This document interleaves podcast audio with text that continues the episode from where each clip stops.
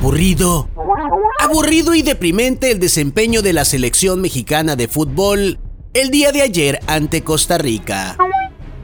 Aburrido como ponerse a dieta. Deprimente como llenar la declaración anual de impuestos. Aburrido como película de Nicolas Cage. Deprimente como discurso presidencial. Aburrido y deprimente como escuchar la antología de Ricardo Arjona. Aburrido y deprimente como la segunda parte de este, al parecer, eterno sexenio de Andrés Manuel López Obrador.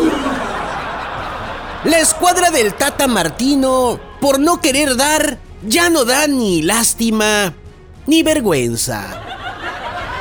No da resultados, no da ni corajes, no da ni ganas de verlos jugar.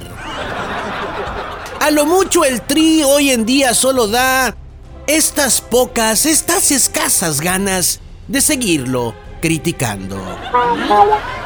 A lo mucho el tri solo da ese morbo de preguntarnos, ¿y ahora? ¿Ahora cómo nos van a deprimir?